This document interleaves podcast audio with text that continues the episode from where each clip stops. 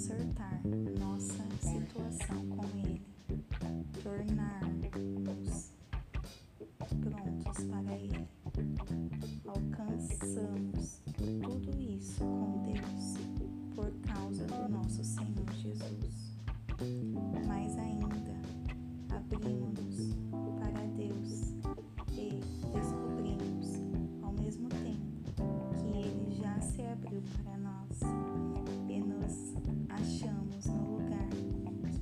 queria que estivéssemos. Perante a graça e a glória de Deus, na presença dEle, expressando nosso louvor. Mas ainda há muito mais. Continuamos a expressar nosso louvor, mesmo que estejamos cheios de problemas, porque sabemos que os problemas podem desenvolver em nós paciência e com e com a paciência, por sua vez, força, o aço temperado da virtude, mantendo-nos atentos quanto ao que Deus pretende fazer. Desse modo, passamos a ter esperança. Com essa expectativa, jamais nos sentiremos enganados. A verdade é que nem temos como reunir todas as vasilhas necessárias para encher com tudo que Deus generosamente derrama sobre nossa vida por meio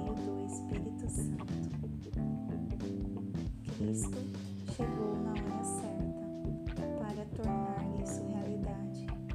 Ele não esperou que todos estivessem preparados. Apresentou-se disposto ao sacrifício quando ainda éramos fracos e rebeldes demais para fazer alguma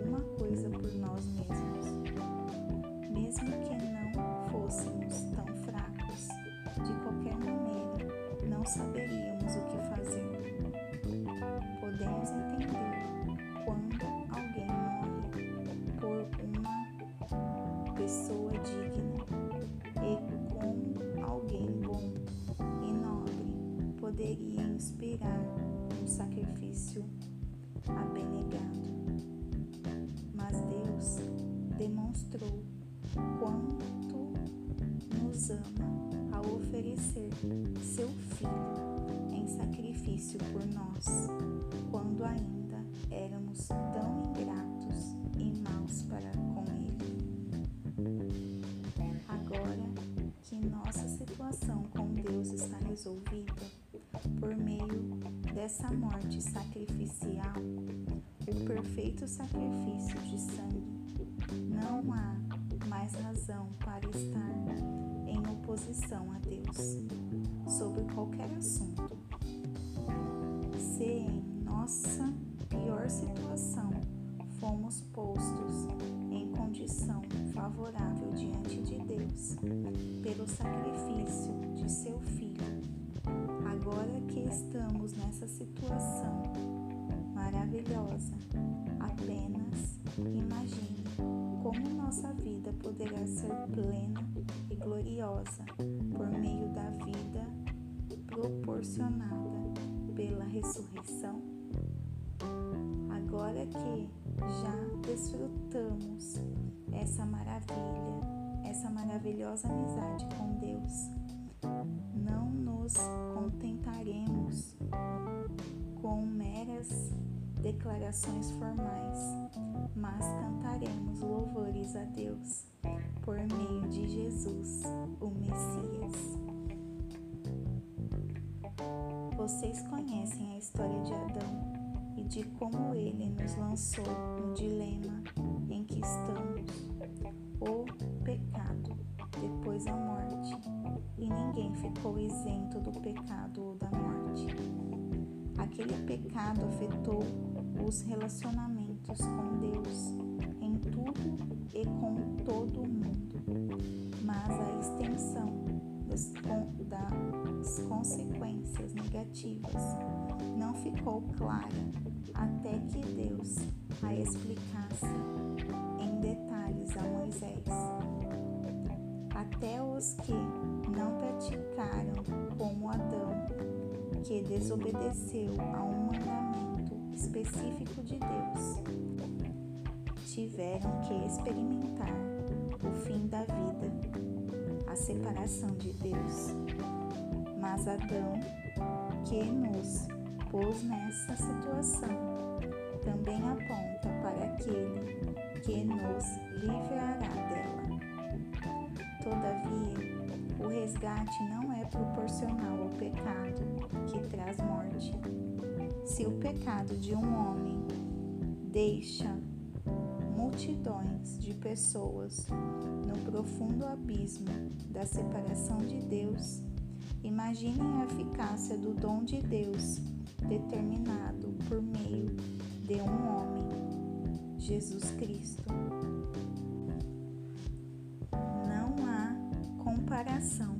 Entre o pecado que traz a morte e esse generoso dom gerador de vida. A sentença pronunciada sobre aquele pecado foi a morte, mas sobre os muitos pecados que se seguiram veio a sentença de vida.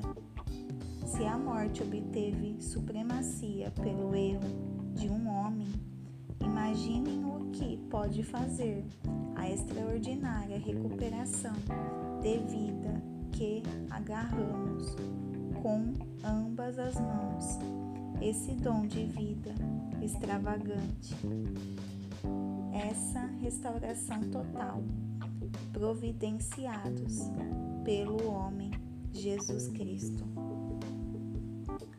Aqui está um resumo de tudo.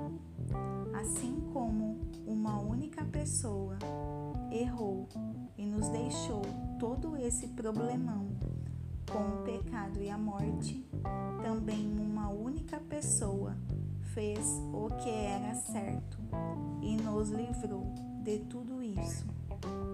Mais que apenas nos livrar do problema, ele nos trouxe para a vida. Um homem disse não a Deus e afundou muita gente no erro.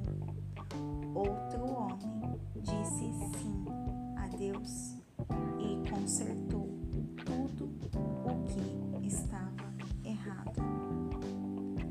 Tudo que a lei contra o pecado conseguiu fazer foi produzir mais gente que desrespeitasse a lei. Mas o pecado não teve nem tem chance de competir contra o perdão poderoso que chamamos graça. Na disputa entre o pecado e a graça, a graça vence com facilidade. Tudo que o pecado pode fazer é nos ameaçar com a morte. Já a graça, uma vez que Deus está consertando as coisas por meio do Messias, nos convida à vida. Uma vida que continua para sempre, que jamais terá fim.